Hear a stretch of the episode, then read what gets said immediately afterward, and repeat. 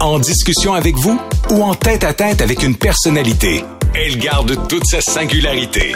Au réseau Cogeco Média, c'est Radio Texto avec Marie-Ève Tremblay.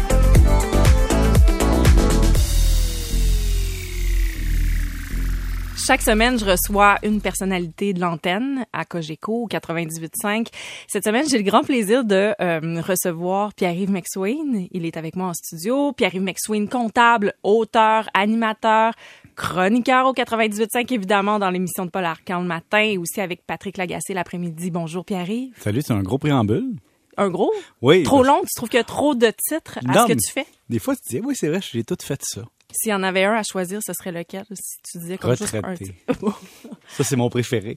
OK, retraité. Non, non, mais c'est plus, non, c'est parce que chaque chose là-dedans nourrit l'autre. Comptable, c'est ce qui me donne une valeur marchande, disons-le. Puis ça, plus mon diplôme en journalisme, me donne la capacité, le droit de faire des médias. Mais c'est tout. tu sais, je veux pas dire que, mettre ça en ordre, c'est que comptable, c'était le premier, mais c'est la fondation de ma maison. T'as dit retraité. Bon, tu l'as dit à la blague. Oui. Mais euh, est-ce que tu y penses à la retraite? Ben, c'est sûr, parce qu'à un moment donné, on finit tous par perdre de la valeur marchande, décroître dans notre carrière, puis être bumpé pour le prochain. Ça, c'est l'histoire de, de la vie professionnelle. Donc, euh, je vois tout le temps la vie comme un long processus vers la mort. Tu sais, c'est un peu ça. Donc, tu as une courbe, puis de moment donné, tu atteins un apogée. Tu ignores cette journée-là, ça va être quand, puis un jour, tu vas être sur la pente descendante jusqu'à la mort. Et donc, la retraite fait partie de ça éventuellement, mais ce n'est pas euh, une obsession, mais c'est un passage obligé. Tu te où dans la courbe, tu penses? Euh, au début de la pente descendante. Là, à mon âge, à 44 ans, faut être honnête, là, il en reste. Comme disait mon oncle Maurice avant de mourir, il en reste moins qu'il en restait. Euh, tu sais, on, on a 80, 82 ans de durée de vie utile. Je me lève à 4 heures du matin, donc je perds 2-3 ans. Donc, je pense que je suis de l'autre côté, mais euh, ouais, c'est ça. Oui, je pense que je suis rendu pas mal un, à un pic, là. Euh, je- puis je regarde, j'ai les cheveux gris poussés, puis je me dis, Hey, c'est vrai, hein? Je, je remarquais ça quand t'es Ouais. arrivé. Ben non, c'est une Oui, blague. oui, T'as toujours une belle chevelure, pas de calvitie. Ça, ça se passe bien de ton côté, là. OK, là. Ça te fait quelque chose d'avoir rendu- des cheveux gris? c'est pas grave, mais je me sens comme un monsieur. Tu sais, je commence à être un monsieur, là. J'ai plus, je peux plus dire, ah, c'est une erreur de jeunesse, tu sais. Un gars de 50 ans qui dit, hey, j'ai fait des erreurs de jeunesse à 43 ans, ça passe plus. Donc là, je me dis, ah, faut que je sois un papa. C'est, là que j'en suis parce que quand mon père avait 43, 44 ans, c'était un monsieur.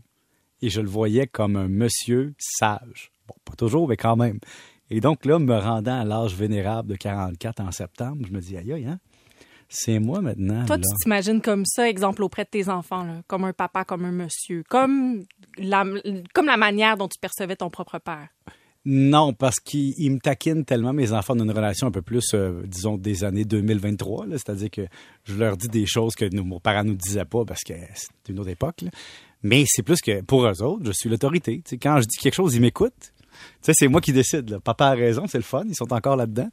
Puis c'est moi qui oriente leur vie, qui prépare leur futur. Donc oui, je suis la figure paternelle de ma maison. Puis comme ben, je comme comme j'ai ma propre maison avec les enfants à temps partiel, ben c'est moi la figure parentale chez nous. Et donc euh, oui, j'ai comme ce stress là d'être papa. Puis, euh, est-ce que tu vas manquer d'argent à la retraite quand tu seras rendu là? Ça dépend, on sait pas. Tout d'un coup, qu'il m'arrive un cataclysme. Tu sais, euh, la chute, tu sais, avec tout ce qui arrive, il peut y avoir une chute boursière. Je peux avoir un échec important. je peux avoir une facture liée au fait que je fais une, j'ai une contamination de mon terrain. Les gens qui pensent qu'ils sont sécurisés pour la vie, c'est qu'ils ont vraiment beaucoup d'argent. Mais ça me surprend cette réponse-là de ta part.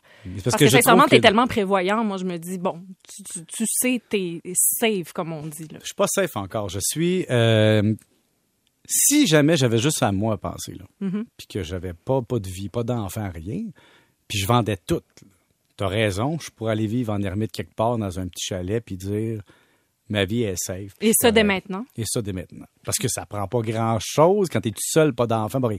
Mais là, si tu calcules l'école secondaire, l'université de mes enfants, le risque que j'ai besoin de les aider, le fait que je dois maintenir une maison en ville pour que mes enfants puissent aller à l'école. la- Et donc, tout ça fait en sorte que présentement, j'ai euh, beaucoup de dettes en dollars, mais un ratio d'endettement supportable.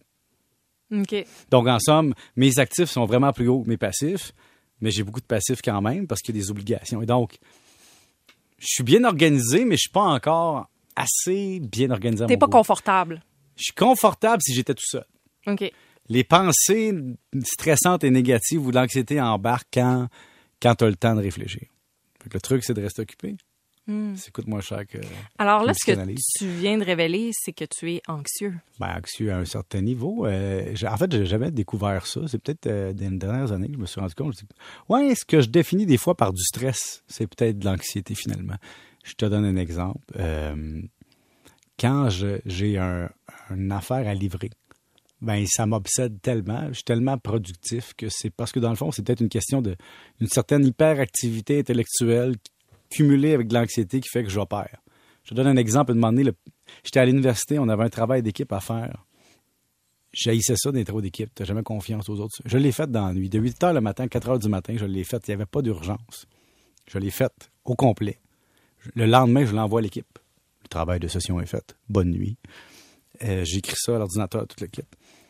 Puis dans le fond, ce que je voulais, c'était gérer cette patente-là parce que je voulais pas faire de l'anxiété avec le travail d'équipe. Puis ne pas dépendre des autres. Oui, parce qu'il n'y a rien de pire que dépendre des autres. C'est pour ça que un- je suis un solitaire dans, dans ce que je fais. Je suis chroniqueur économique. J'écris des livres avec un ami, mais tu sais, des fois tout seul, tu sais, puis je fais une émission de télé où j'anime, mais il y a du monde avec. Mais il n'y a jamais un projet où je suis dépendant des autres. C'est les autres qui dépendent plus de moi d'habitude. OK. tu as besoin de contrôler. Pas de contrôler, parce que j'aime ça être aidé, mais j'ai besoin. que- ben, Il faut vous dire deux affaires là-dedans. C'est qu'avec mon niveau professionnel, je dois contrôler l'information qui m'est associée. Parce que c'est ma réputation qui est en jeu. Donc, ça, c'est pour ça que je dois contrôler. Mais c'est pas vrai que moi, je vais faire confiance, les yeux fermés à n'importe qui, puis de, dans 10 ans me réveiller puis me dire Hey, j'ai fait confiance à quelqu'un avec mes finances, puis ça a chier. Tu sais, non, je vais, je vais regarder. J'aimerais ça savoir comment ça se passe pour toi la nuit avant d'aller faire ta chronique chez Paul Arcan, tous les matins. Ça se couche à ça se couche à 11h le soir, ça se lève à 4h30 du matin, ça regarde les euh, les titres, euh, j'analyse puis euh, je ponds la chronique jusqu'à 7h14. Puis à 7h14, il y a le jingle qui part, puis c'est ça. Fait qu'entre 4h30 puis 7h15, je fais j'écris ma chronique, je fais déjeuner mes enfants, mais je dors pas beaucoup. Parce que c'est ça que j'allais dire. Si tu as cette forme, bon, on va dire anxiété, euh, de euh, penser toujours à tes projets, ce que tu dois livrer, euh, c'est très très tôt le matin. J'ai Est-ce aucune que anxiété t'arrives à professionnelle. dormir? Non. Non, c'est pas de l'anxiété professionnelle. Moi, c'est plus. Ma vie est un énorme to-do list. Il y a tout le temps quelque chose à faire, puis ça me. ça Mais c'est dans ce sens-là, tu sais, il y a quelque chose à faire, tu as une chronique à Ouais, mais ça chaque pas. matin. Ça, ça t'arrives à bien. Quand tu dors, tu dors bien. Ah, j'adore très, très bien. là. Je fais pas. Moi, j'ai aucun problème à dormir. Je peux prendre un café à minuit moins quart, puis à minuit, je vais dormir quand même. Euh, et je n'ai aucun problème professionnel. C'est-à-dire, j'ai assez confiance en mes moyens, je m'en sors tout le temps. Donc, c'est pas professionnel. C'est plus du genre. Je vais donner un exemple. Une personne anxieuse, c'est beaucoup plus. Tu sors dehors, il pleut, puis tu vois un joint de briques de ta maison qui est fendu, il faut que tu le répares, ça fait huit ans que tu le regardes. Ou tu arrives dans le salon, puis ça te gosse le poids des choses, te gosse. C'est là que je suis. Fait que c'est pas une anxiété maladive qui m'empêche de travailler ou de vivre. C'est plutôt que euh, je n'arrête. J'ai l'impression que ma vie est une énorme tâche qui ne fait que grandir. Tout s'accumule. Ouais, parce que je suis pas capable de fournir. Je suis incapable de fournir. Puis j'en prends de plus en plus, fait que c'est un peu de ma faute. Ben là, c'est ça, parlons-en. Pourquoi t'en prends de plus en plus? D'abord, moi, j'aimerais ça savoir comment t'es devenu chroniqueur, comment t'as ajouté cette corde-là à ton arc, puis ensuite, pourquoi t'es pas arrêtable? Euh, recommençons du début. Euh, journaliste étudiant, polyvalente Baie-Saint-François. École Baie-Saint-François en 1994, euh, même 95, 96, ouais, comme activité parascolaire. Après ça, au cégep, je lâche les activités parascolaires parce que je travaille dans une usine puis dans un fast-food, donc je dois travailler, c'est ça qui est primordial. Puis quand je rentre à l'université à Polytechnique puis à HEC après, c'était des études sérieuses pour me faire une place dans le monde, mais c'était pas des études pour le plaisir. Mais quand j'étais au cégep, j'avais pris un cours complémentaire qui s'appelait Culture et médias. Puis j'avais pris un cours complémentaire qui s'appelait Politique économique ou politique. Puis ces deux cours-là, j'étais très performant. OK, t'étais bon, là. Ben, je trouvais ça Puis très fa- t'aimais ça? ben, je trouvais ça un facile parce que j'avais une culture générale en politique qui était très grande pour mon âge, puis j'aimais ça. Mais jamais j'aurais osé d'aller dans un domaine où est-ce que c'est pas une profession libérale. Tu comprends? Moi, j'avais besoin d'être ingénieur, comptable, médecin, avocat, tu sais, quelque chose du genre. Et donc, j'ai fait ma formation, mais quand j'ai eu fini, moi, j'avais été signé dans les grands bureaux comptables, que j'étais travaillé, mais il y a une année que j'ai pris sans solde pour devenir prof, euh, pas de prof, mais stagiaire d'enseignement. Et donc, tu passais un an à donner des TP, des travaux pratiques, à travailler pour les profs, à faire des corrections, à préparer des examens, puis à, à- à servir de ressources pour répondre aux questions des étudiants. J'ai fait ça pendant un an avec. Et me disant, mon Dieu, on fait juste 40 heures ici. Moi, dans les bureaux comptables, j'en fais 60, il m'en reste 20. Mais pendant cette année-là, je me suis inscrit en journalisme à l'Université de Montréal. Puis j'ai commencé mon certificat. Puis 4-5 ans plus tard, j'ai commencé à écrire une lettre, une demande. Mais tu vois, la vérité, toute ma carrière est basée sur le fait que je suis allé euh, dans un restaurant un soir. OK, je veux, je veux savoir. Que s'est-il passé dans ce restaurant un soir? Je- moi et mon ami euh, Kennel et Paul-Antoine, on se pointe là avec des bouteilles de vin comme on fait pas souvent, c'est-à-dire beaucoup trop pour trois personnes. On s'assoit là. Et puis, la serveuse a commencé à nous parler de sa fraude fiscale, tu sais, sans le vouloir. Puis là, je vais pas nommer le restaurant, là, mais elle a- ça, ça fait longtemps, plus là, tu sais. Mais elle nous expliquait que dans le fond, elle avait un condo. Puis, puis là, on était là, mais comment, comment, comment tu te payes un condo? Ça marche pas, nous autres, on n'a même pas un condo, tu sais. Donc, en tout cas, moi, je n'avais pas. Puis, elle expliquait tout ça. Fait que j'avais une semaine d'exposé à la fraude fiscale des nettoyeurs, des restaurants, tout ça à l'époque. Puis, j'ai écrit un article que je l'ai envoyé à la presse le lendemain. J'ai pris une heure et demie de mon temps pour écrire un article. En lien avec le témoignage de cette femme-là dans le Ben, qui m'avait, non, qui m'avait lancé. inspiré. Puis j'avais dit, OK, j'ai étudié en journaliste. Je pense que c'est le matin qui va. Je m'étais dit, et si c'est le matin qui donnait ton premier article dans la presse? Et donc, j'envoie ça à la presse. Je pense qu'il y avait 2500, 3000 mots. Beaucoup trop pour la presse. Et donc, un mois plus tard, on m'a rappelé pour me dire, Ah, on a aimé votre lettre ouverte, c'est le temps des impôts. Pouvez-vous réduire ça à 500-600 mots? Ouais, mais là, il y a moins d'essence, mais je l'ai fait pareil. Alors, j'ai écrit ça. Ça, j'ai eu une entrevue au Canal Argent. Entrevue avec Jean-Luc Mongrain. J'en ai fait d'autres. On m'a appelé dans les médias de soir. À un moment donné, on m'a appelé pour, pour euh, faire des médias à Culture Physique, qui était une émission à Radio-Canada, le soir à 10h30. Donc, je travaillais toute la journée dans le système. J'étais consultant, je pense, ou j'étais dans le système bancaire. Le soir, j'allais donner un cours à HEC de 7 à 10 h. Puis à 10h30, je faisais ma chronique à Radio-Canada. Fait que j'avais trois employeurs dans la même journée. Est-ce que t'aimais ça? Qu'est-ce que t'as aimé de ton premier contact avec les médias? C'était le côté un peu Hey, y a-tu quelqu'un qui nous écoute? Tu sais, il est 10h30 le soir, tu fais une chronique. Non, mais c'était le fun, mais j'aimais ça pour ça. J'en avais eu d'autres petites affaires, mais en gros, c'est mon premier contrat récurrent. Puis après ça, bien évidemment, le monde m'a commencé à m'écouter. Puis bon, un moment donné, à l'émission, Joël Lebigot m'appelle. Puis il me dit Veux-tu être remplaçant du remplaçant? Parce que l'été, c'était Michel Girard, le chroniqueur, qui était remplacé par Sophie Cousineau l'été, qui elle-même prenait des vacances. Et donc, il y avait besoin d'un remplaçant pour le remplaçant d'été. ça a été moi deux semaines. Puis, le moment donné, Michel Girard est parti. Puis là, ils ont dit, euh, ils ont dit Ah, Michel est parti. Puis là, mon ami m'appelle. Il dit Tu devrais offrir ton nom. Fait que je leur ai offert mon nom. Puis là, il m'a engagé une semaine à la fois pendant des mois. Puis finalement, j'ai travaillé là trois ans presque. Quel a été le déclic, à ton avis, entre le moment où tu faisais des chroniques que tu étais reconnu par le Mm. public typique de Radio-Canada, puis le moment où tu es passé vraiment très grand public? Est-ce que c'est ton arrivée ici au 98.5? Oui, en fait, la voix, c'est clairement 82.5. là, Tu sais, quand Paul Arcand t'a fait une job, je vais te le dire, ça change plus ta vie que tu pensais. Parce que j'ai fait beaucoup d'affaires que les gens ne savent pas. J'ai fait euh, ma TV. Ouais. J'ai travaillé à ma TV. La avec, euh, télévision communautaire. hein, de- mais la télé, la télé communautaire de Montréal. Puis c'était Marc-André Coallier, l'animateur. Puis moi, chaque fois que je rencontre quelqu'un Qui a marqué ton enfance. qui a marqué mon enfance ou mon C'est le adolescence, club des 100 watts. tu sais, j'arrive, imagine, là, j'arrive à Radio-Canada, c'est Richard Garneau qui est à côté de moi. J'ai écouté le hockey toute ma jeunesse. C'était lui, puis Gilles Tremblay, il y a 3 minutes 22 secondes. Et J'étais wow! Tu sais, c'est- c'est- c'est Richard Garneau. Après ça, j'arrive à, j'a- j'arrive euh, à, à ma TV. Marc-André Coallier anime. tu sais. Marc-André Coallier, là, la personne que j'ai vue 10 ans dans ma jeunesse, puis que pour moi, c'était c'était quelqu'un, puis moi, tu sais, c'est ça. Fait que, après ça, je- un j'arrive ici au 98.5, puis il y a un joueur de hockey des Canadiens qui se met à me parler. C'est lui qui me parle. J'étais, j'étais, écoute, j'étais, j'étais comme, voyons donc, là. Tu pinçais, t'étais Pas impressionné. le pincer, mais c'est comme, je sais que tout ça est une fabrication d'images. Puis c'est quand tu es dans ce milieu-là que tu te rends compte que c'est encore plus gros que le monde pense. Quand quelqu'un me sert, tu sais, m'offre quelque chose, Mm. je suis toujours gêné. Un plateau de télé, il y a quelqu'un qui prend, qui prend ton, vent- ton manteau, qui t'offre une bouteille d'eau, qui va Qui te chercher. enlève les poils de chien sur ton euh, pour manteau. vrai, ça Ouais. doit rendre. Les gens qui sont nés dans ce milieu-là, ils doivent devenir complètement fous d'ego. Je comprends pourquoi. Je veux dire, on te traite comme si t'étais Louis XIV, alors Mais que est-ce que t'aimes ça un peu? C'est fun, c'est plaisant de se faire Ouais. servir des fois, mais je veux dire, on mérite pas ça. Moi, je, moi, j'aime ça porter des affaires, transporter des affaires avec les autres, parce que je je suis pas bien. Je viens pas de ce monde-là. Je suis pas né là-dedans. Donc, dis-moi pas que tu vas me faire un grief si je transporte une caméra, je vais la transporter pareil, mais là, je commence à laisser les gens faire. ouais, ça, mais je me sens pas bien. Je me sens pas bien. Non? Non, intérieur, là, je suis un petit gars. Fait que je suis encore un petit gars, tu sais. D'ailleurs, au travers de ta carrière dans les médias, de bon, toutes ton euh, tes connaissances euh, comme comptable, j'ai appris puis ça j'ai été surprise. euh, la politique Mhm. t'a déjà intéressé, tu t'es déjà présenté pour le Parti Vert, Pierre. Oui. Il, faut que tu m'expliques. À Verdun. Euh, je suis dans, en fait, la réalité, je t'explique l'histoire. C'est que moi, j'étais quand même l'idéaliste du bureau comptable, tu comprends? J'étais le, le gars un peu, euh, tu sais... euh, Hors champ un peu. non? Ah, mais j'arrive, tu mettons, t'arrives, et- t'arrives dans un bureau comptable bilingue avec des fils de notables, des filles de notables qui sont élevés à Outremont, Westmount. Toi, t'es le gars de Valleyfield qui débarque là, puis t'as pas le même référent de richesse puis de ce qui est juste, puis bon.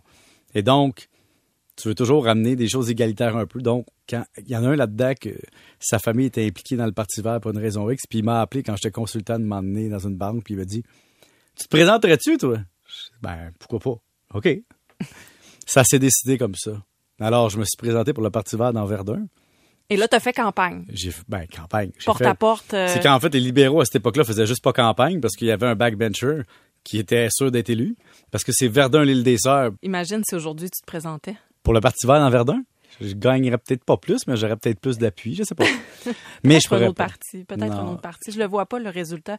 Euh, quelle place, là tu vas rire un peu, mais quelle place occupe l'humour dans ta vie, euh, Pierre-Yves?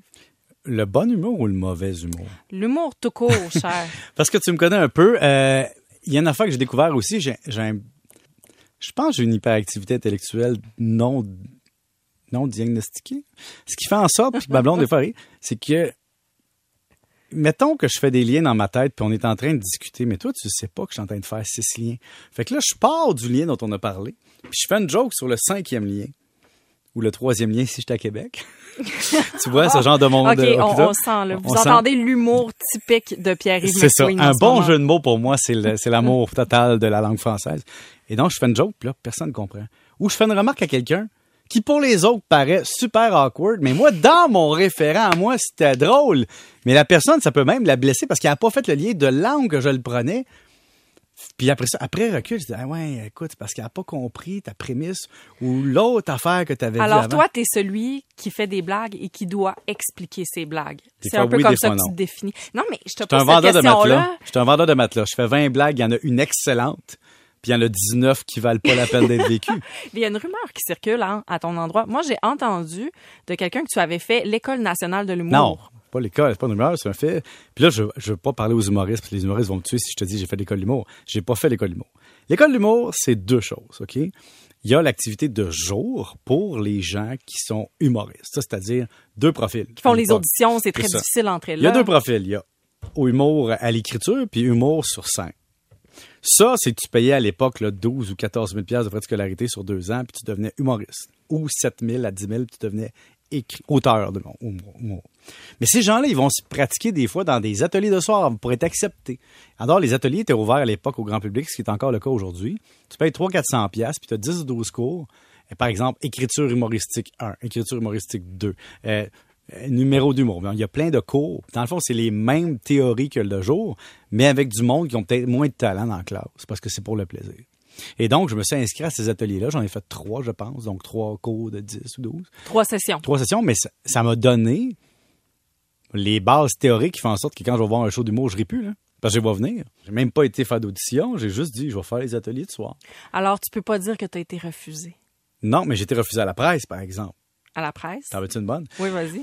À l'époque, euh, j'étais comptable, encore à la même époque. J'étais euh, à la Banque Laurentienne et puis, euh, moi, j'étais chez Ernst Young hein, à l'époque, avant, c'était le bureau comptable. Puis, notre client, c'était Jessica, qui est la société mère de la presse. Donc, j'avais des collègues qui étaient finalement un jour rendus à la presse. Puis là, je leur demande, hey, pour être stagiaire à la presse, comment ça marche? Il y a un formulaire, tu sais.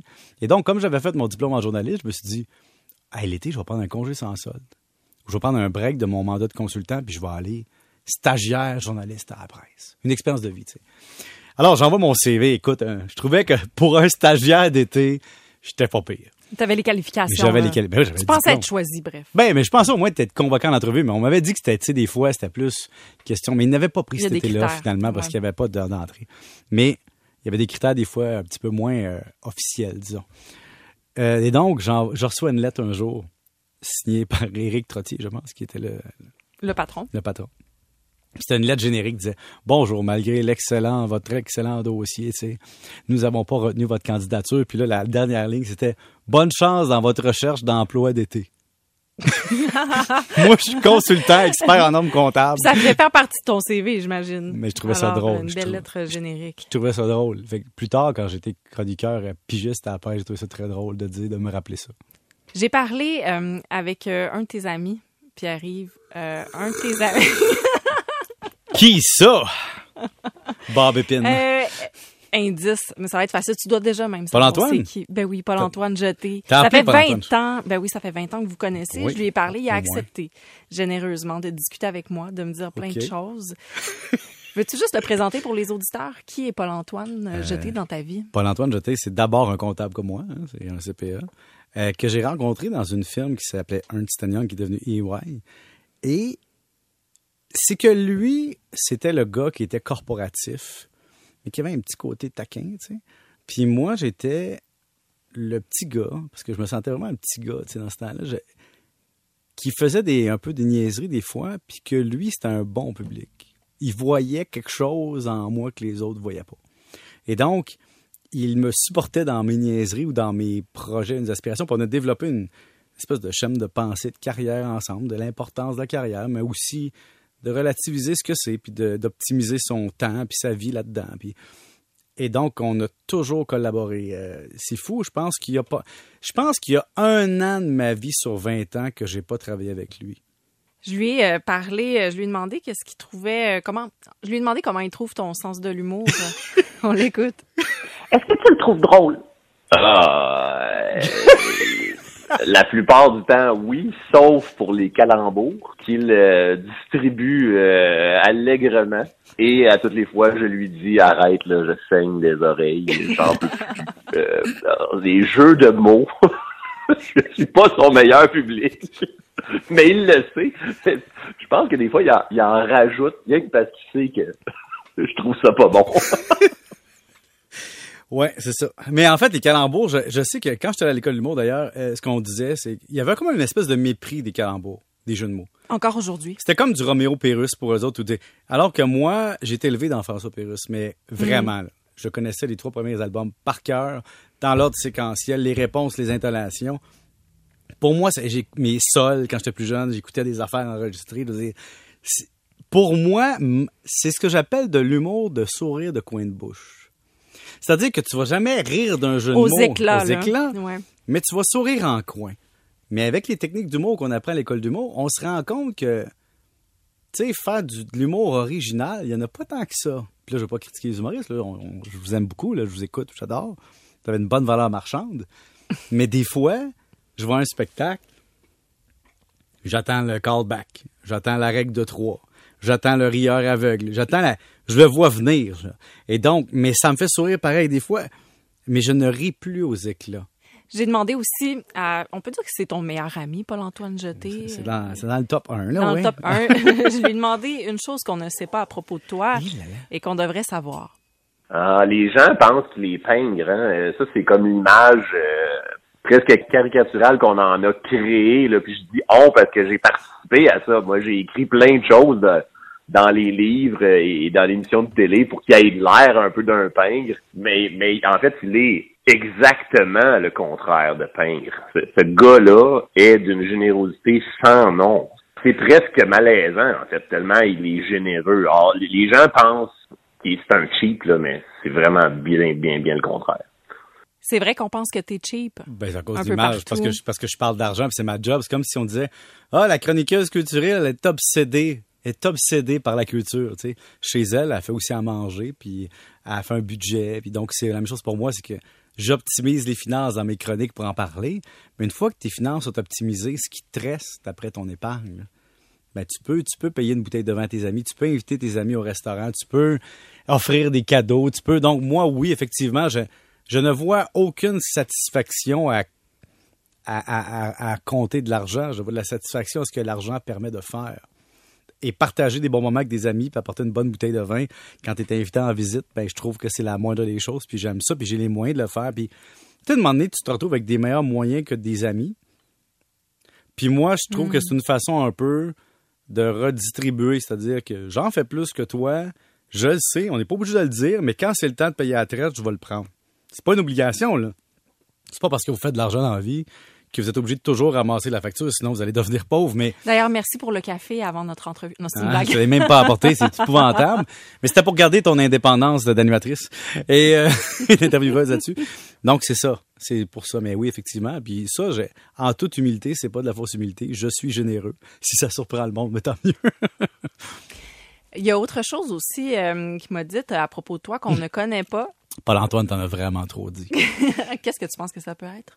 Euh, ça dépend, c'est dans quoi. Tu peux te donner un indice, un champ lexical? C'est dans ta vie euh, ben, privée, personnelle, dans tes passe-temps. Euh, qui joue un peu de guitare? On écoute On pas ne soupçonne pas non plus, peut-être, de Pierre son aussi grand amour de la musique. Ouais. Moi, je considère finalement que ce gars-là est un artiste, probablement bien plus qu'il est euh, un analyste euh, comptable euh, ou un grand financier.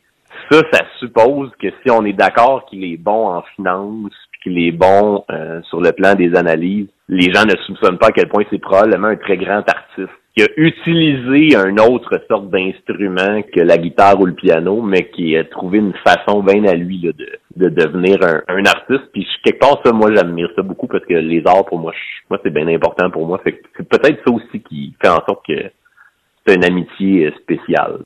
C'est en fait Paul-Antoine, ce qu'il a toujours souligné, c'est c'est pas un talent artistique du genre que je vais jouer de la guitare. Moi, je gratouille depuis trop longtemps, mais je gratouille là. OK. Gratouiller, ça veut rien dire. Je, je me mettrai jamais devant un public là. C'est nul, ok? Ce qui veut dire, c'est probablement c'est que je crée beaucoup. Je suis très créatif. J'ai des idées. Tu sais, mon éditeur dit la même chose. Il dit, on t'assoit dans une pièce, on te lance une patente. Tu vas sortir 58 idées en très peu de temps. Tu vas rien. Tu sais, je me serais vu dans le fond en pub. Quand tu y penses, c'est peut-être là que j'aurais été bon. À conceptualiser. Ouais, en conception de pub, je pense que j'aurais aimé ça. Une moment donné, tu dois être fatigué, puis ce milieu-là est un petit peu, peut-être, un petit peu trop, euh, disons, pété pour moi. Mais générer des idées, c'est une de mes forces, je dois l'avouer. Mais je pense que c'est parce que j'ai un TDA, puis ça me fait aller partout. Ça, ça comble euh, autre chose. Mais euh, est-ce que tu es d'accord avec lui? Est-ce que tu te considères comme un artiste à ta manière? Je, je déteste euh, toute personne qui se lève le matin. Puis qui, tu sais, moi, j'ai jamais aimé ça, ce terme-là, parce que j'ai jamais aimé le comportement. Ah, moi, je suis un artiste. Ah, moi, je suis un entrepreneur. Ah, moi, je... c'est moi, je une suis, euh, étiquette. ouais, moi, je suis quelque chose. Non, t'es pas. T'es un être humain qui va aux toilettes, qui mange puis qui dort, mais qui a orienté son temps sur une activité professionnelle ou personnelle. Voilà. Après ça, on se met des étiquettes. Mais moi, quand quelqu'un dit Ah, moi, je suis pas pareil, je suis un artiste. Ah, ou Ah, moi, je, je suis un entrepreneur. J'ai, je suis Ça t'énerve. je suis né d'un autre, d'une autre racine. Je suis pas comme les autres. Écoute, c'est comme petite anecdote. J'étais allé dans un, dans, en fin de semaine à Québec, deux, deux trois fins de semaine avant, puis j'arrive dans un party de médecins sans le savoir. Je monte dans l'ascenseur, puis là c'est un party d'étudiants en médecine. Et là, tout le monde est habillé en blanc. tu sais. Alors moi, je, je prends l'ascenseur. Moi, j'étais là juste pour dormir. J'arrive à 11h, je pas le lendemain à 7h. Je m'en allais à l'extérieur, pas à l'étranger. Et là, la dame, elle, elle dit à ses collègues, tu sais, il faisait du bruit. Elle dit, oh mon Dieu, les civils doivent nous trouver fatigants. Les civils. Les civils. OK, OK, toi, Une maintenant. autre catégorie, Une autre de la catégorie de gens. Toi, t'es une militaire, là. T'es médecin, t'es militaire. Donc, j'ai trouvé ça drôle. Ouf. Fait que c'est ça. Moi, mais Ça fait dur. j'aime mieux dire que je suis créatif. OK. Si tu me dis, est-ce comment tu définis comme un créatif, point. Dans tous les par curiosité, qu'est-ce que tu gratouilles à la guitare? Ah, ça, ça va rester entre moi puis moi-même. Je gratouille. Tu sais, je, je Ben, entre nous deux. là. Je- ah, je- non, ça va rester avec moi. Je suis pas, je suis pas game d'aller là. Je suis trop gêné. Ah oui, ça me gêne. Non, moi, Mais t'es rouge, non, mais plus. TDA, moi, dans le sens que je te donne un exemple. là. Moi, quand j'étais jeune, j'ai pris des cours de. je voulais- mes parents nous faisaient faire des cours de xylophone pour faire des cours de piano après. Et moi, j'étais jeune, puis j'arrivais pas à suivre les autres parce que dans le fond, c'est le fun si t'es tout seul. Quand t'as d'autres mondes, je suis dérangé. C'est vraiment. Puis j'ai découvert après, c'est probablement le déficit d'attention. Ouais. Un moment donné, je joue de la guitare. Là. Puis tu penses plus à ce que tu es en train pense, de faire. non, si je pense pas, ça va bien. Si je pense, je me trompe de note. Et donc, je ne peux pas performer devant personne. Performer entre guillemets, on va se le dire, là. gratouille, faire des accords, pas du picking. Je ne peux pas faire ça devant quelqu'un. Ça me stresse trop. Mais juste me dire, c'est quoi ton style? T'es-tu plus euh, rock, euh, euh, ballade, euh, Euh, vieux de ce que je joue, des années 80? Non, moi, en fait, c'est que le problème, c'est que je suis pogné dans mes patterns de ce que je jouais en 1997, puis je suis là-dessus depuis ce temps-là. Fait tu sais, j'ai joué beaucoup de Cat Stevens en 1997. Ok. Donc, tu as réussi à me faire sortir Cat Stevens. C'est probablement ça que je, que je jouerais de mémoire. Parce que depuis que je fais, depuis, je te dirais, là, 5-6 ans, mes guitares sont accrochées sur mon mur. Mais j'ai, je prends pas assez le temps d'en jouer. J'ai trop d'affaires. Je te dirais que je joue presque plus, puis je veux recommencer. Je veux juste euh, parler un petit peu de ton, euh, de ton premier livre. En Mhm. as-tu vraiment besoin? Parce que ça, c'est vraiment devenu une phrase euh, cliché. Mhm. T'es-tu tanné qu'à chaque fois qu'on te croise ou qu'on parle de toi, on sorte cette ligne-là? En as-tu vraiment besoin? Écoute, des fois, c'est un peu exagéré parce qu'après 6-7 ans, moi, je vois ça comme un, hommage de dire, hey, t'as réussi à créer quelque chose qui est dans l'imaginaire collectif, mais c'est sûr que quand j'étais à l'épicerie, puis quelqu'un vient me dire, je prends une botte d'échalote. La dame vient à côté de moi. Ah, je peux pas m'en retenir de vous le dire, là. En avez-vous vraiment besoin? Euh, oui. Tu sais, puis l'autre jour, je suis allé, euh, je suis allé, par exemple, à Issaute, puis il y a une dame qui m'interpelle, tu sais, Attends, tu vas à y saute? ben, avec les enfants. T'es capable de ça? Ben moi, je, moi, je suis en plus, je suis un papa qui saute. Tu sais, je saute avec les enfants. Pour ceux qui savent pas, c'est euh, un espace de jeu avec des trampolines. C'est ça. À Anjou, il y en a Avec plusieurs, les mais il y en a un à enfants. Ça crie, c'est partout. Ça crie, c'est partout, c'est épouvantable. OK? puis tu vas là comme parent parce que t'aimes tes enfants. Et donc, tu vas là, puis l'autre, les parents sont avec leur iPad parce qu'ils vont là pour faire jouer leurs enfants puis faire faire de l'activité alors que les autres sont vraiment pas un modèle. Et là, une dame qui vient me voir puis me dit Comment ça que vous êtes là samedi? Parce que le jeudi, hein, c'est 40$ piastres toute la famille, c'est moins cher. Je dis, mais madame, jeudi, tout le monde est là. C'est, je viens chercher un moment de paix, pas de souffrance, donc je vais pas en plus venir la journée où c'est pas cher. Donc, euh, c'est ça. Je suis généreux avec mes enfants, donc je paye ça, oui. Mais pour elle, c'était un conseil Oui. judicieux. Oui, mais Ça tu sais, si tu savais pas, moi, je te le dis, ça peut être moins cher cette journée-là. tu sais, c'est comme une Ça se coiffeuse. veut sympathique, gentil, j'ai l'impression. Oui, je sais, mais tu- mettons, toi, t'es coiffeuse, disons, Mm. ma vie. C'est pas ton cas, mettons que tu l'es. Puis un jour, t'as les cheveux gras parce que tu viens de faire du sport. Là, une madame qui passe dans la rue qui dit Hey, en passant, hein, vous pourriez vous laver les cheveux, ça serait plus propre. C'est un peu ça. mais on finit par euh, on finit par dire OK, c'est correct, mais tu sais, c'est la rançon d'un succès. S'il n'y a pas eu de succès, ce livre-là, je n'aurais pas de commentaires. Donc, je les prends parce que je me dis que, de que rien de ce que je fais n'existerait comme aujourd'hui sans ça. Donc, mais c'est comique, c'est sûr, c'est comique. Est-ce que tu l'entends tous les jours? Au moins deux fois par semaine. Au moins deux fois par semaine. Ou Hey, Ginette! Ginette, viens voir! Hey, hey, c'est, c'est lui, là. C'est toi, là? Hein, c'est toi? C'est toi? C'est qui? Toi, là, c'est toi? Ben, moi, je suis moi, oui. Ouais, mais. Euh, là, Peter McLeod. Non, non, c'est ça, c'est pas moi, ça, c'est un autre. Donc, des affaires de même, tu sais. C'est Ouais, plus te faire fixer, mais, ils savent pas d'où. Ils savent pas de où Ça, exactement. c'est drôle, par exemple. J'ai demandé d'ailleurs à ton ami euh, Paul-Antoine Jeté si euh, il voulait prendre ou si euh, il serait bien dans ta position. Comme je lui dis souvent, Seigneur, je l'envie pas. c'est c'est c'est tough là, tout le monde te connaît tout le temps là, tu sais là, t'en vas au restaurant, le monde te regarde, t'en vas au Rona, le monde te regarde, là, tu sais moi, j'ai pas besoin de penser à ce que j'ai de l'air quand je m'en vais m'acheter des clous là.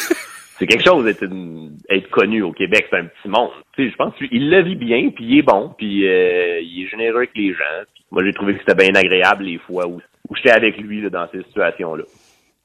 Mais oui, effectivement. Puis moi, je- la, la virgule qu'on peut amener, même, c'est qu'être un gars, c'est tellement facile. Tu sais, t'arrives, ta casquette, t'es pas pogné. Euh, Tu vois une différence avec les, euh, les, filles, femmes qui ben sont oui. connues? Ben oui, les filles se font tout le temps dire, tu sais, ah, ouais, hein, en vrai, elle est plus maganée que dans... Tu sais, pas maquillée comme à télé, la personne, là, à la TV, tu sais, c'est... Mais toi, nous- tu, on a commencé cette entrevue en me disant que des fois, ah, t'es plus petit qu'à la télévision. Oui. Ah, finalement, t'es plus. Ouais, mais T'en reçois aussi des commentaires. Oui, mais c'est drôle. hein. Tu sais, tu peux être un homme, avoir un excès corporel, être magané, euh, avoir 75 ans, puis avoir encore une tribune.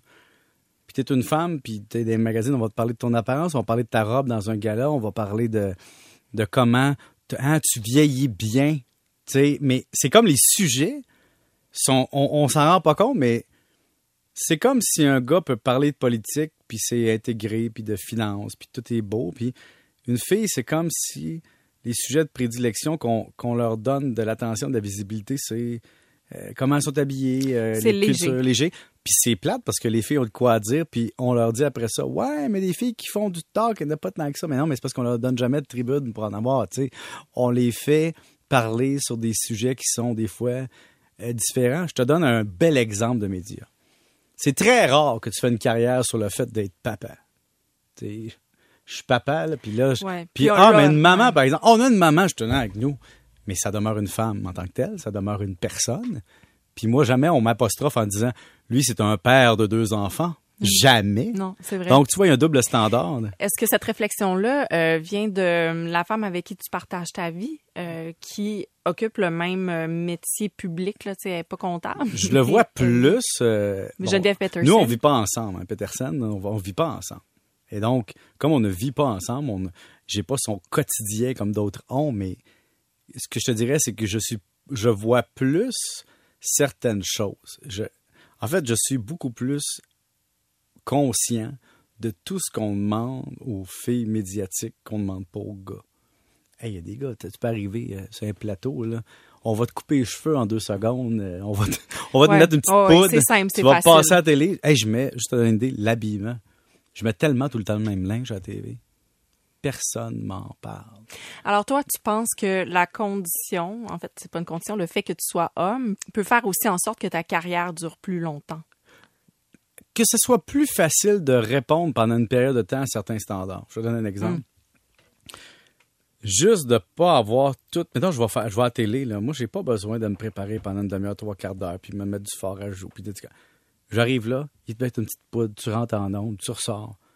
Oui, le monde trouve que je suis cerné, que je suis fatigué, je me lève à 4 heures.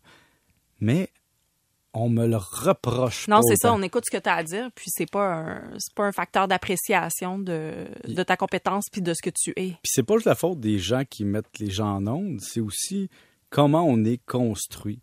Tu sais, euh, quand on est un jeune homme, jamais on nous axe sur ce qu'on a l'air. On nous parle jamais de notre beauté. On nous parle de qu'est-ce que tu veux faire dans la vie? Tu sais, moi, ma mère, elle dit tout le temps, t'es pas beau, t'es propre.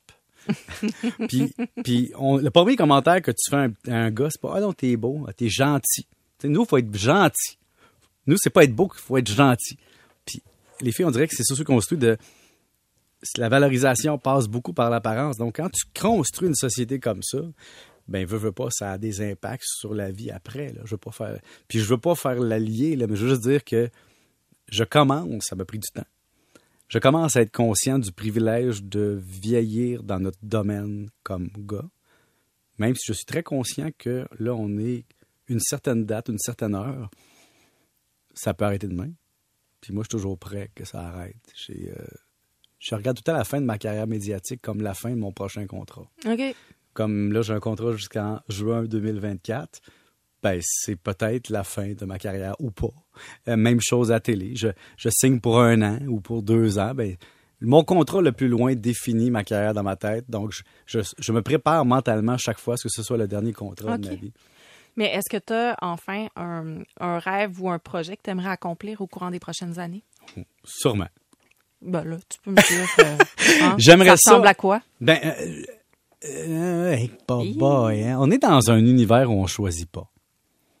Je vais laisser ça vague en disant j'aimerais être un jour être choisi. C'est beau, hein? Non, je blague, mais pour vrai, j'ai fait pas mal tout, tout ce que je pensais faire dans ce milieu-là. Je l'ai fait. Je pensais pas aller jusque où est-ce que je suis présentement. Donc, c'est comme bizarre quand tu as atteint, tu as coché toutes les cases. Puis là, tu te dis, OK, les prochaines cases, est-ce que c'est pour moi ou c'est pas pour moi? Comme j'aimerais beaucoup animer la poule aux œufs d'or, mais version nasty. Regarde bien ça. Moi, j'ai un concept Ouais, télé. C'est que tu dis, bonjour Chantal, Chantal, vous avez 35 000 dans l'enveloppe. Mais là, 35 000, là, fiscalement, c'est net d'impôt, ça. Tu sais, si votre revenu annuel, c'est 42 000, moi, je prendrais le 35 000. Mais si vous y allez, vous y aller pour le 10 000, c'est votre choix, là. Mais moi, tu sais, à votre, tu sais, un peu plus rock and roll la poule, avec des chances de tout perdre. là, tu vois, moi, quand tu as commencé à dire euh, je prendrais l'animation, je ça. pensais que tu allais peut-être euh, viser une émission de radio éventuellement. On Non, c'est que ça, euh, oui, mais c'est parce que moi, j'ai de l'humilité médiatique. Il y a des gens qui se battent pour dire ça, c'est ma place, Ouais, c'est à mon tout à fait. tour, je veux, je veux. Je vaux ça. Je vaux ça. Mhm. Alors que moi, je dis, tu vaux ce que tu perçois, mais ce que les autres perçoivent. Puis à la fin, c'est le public qui choisit aussi. Ah, non, c'est les boss qui choisissent. à la fin, Ben, oui, le t'as public raison. et les boss, mais je veux dire, le public doit être à l'écoute, je te le confirme. Ben, le, le boss a choisi, oui ou non, puis après ça, le public doit être à l'écoute Ouais. aussi. Mais en somme, c'est que ce sont des emplois que tu ne décides pas de faire dans la vie. À un moment donné, les circonstances font que peut-être que tu as une opportunité. Mm. Puis le meilleur exemple, c'est quand j'étais chroniqueur, la première fois ici à cette station. La première journée, j'étais A, pas très bon, B, nerveux, et C, je me demandais, hey, je suis à ma place? Donc, tu sais, ça se construit tranquillement, ces choses-là. Donc, au début, j'étais. Au début, j'étais impressionné d'être là. Puis maintenant, je me dis, ben, un jour, ce sera plus moi, ça va être un autre. Puis c'est la. profites de ce que tu vis en ce moment. Ouais, ben, on va, tous se faire canner. Pierre-Yves c'est l'été, donc Oui. tu vas reprendre euh, la chronique avec Paul Arcan Oui. euh, le matin avec Patrick Lagacé, Oui. l'après-midi, ça c'est à compter du 14 août, tu reviens en même temps que tous On, les les vacances finissent le 14 août. Merci, je savais On pas. recommence le 14 août. Euh, entre-temps, si vous ennuyez, auditeur de Pierre-Yves, à un tel point, ben, ses livres sont toujours disponibles en, libra- en librairie. En 2016, tu as sorti En as-tu vraiment besoin? En as-tu vraiment besoin? Et oui. 2020, Liberté 45 et euh, le plus récent, La facture amoureuse avec euh, Paul-Antoine Jeté. Merci Paul-Antoine Jeté aussi, ton ami, d'avoir accepté de participer à cette entrevue. Merci à toi, Pierre-Yves, pour euh, ta grande générosité. Merci à toi.